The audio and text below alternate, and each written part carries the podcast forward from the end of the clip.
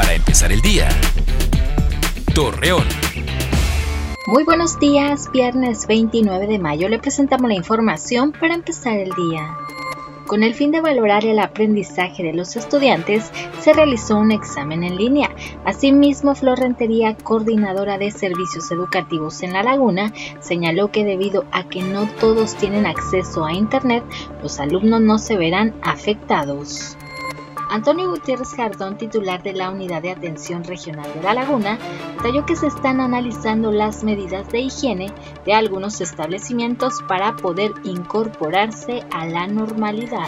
Luego de que un agente de la Unidad de Feminicidios de la Fiscalía de Coahuila diera positivo al COVID-19, las instalaciones permanecerán cerradas.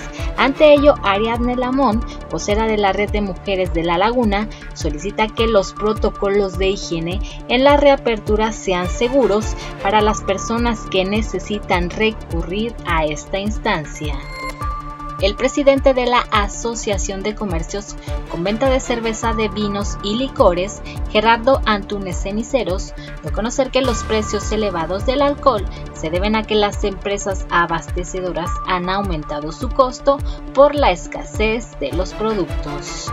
Para hoy y los próximos días se pronostica para la comarca lagunera cielo nublado con temperaturas agradables. Las mínimas serán de los 19 y las máximas alcanzarán los 31 grados centígrados con viento moderado, así lo informó la Comisión Nacional del Agua.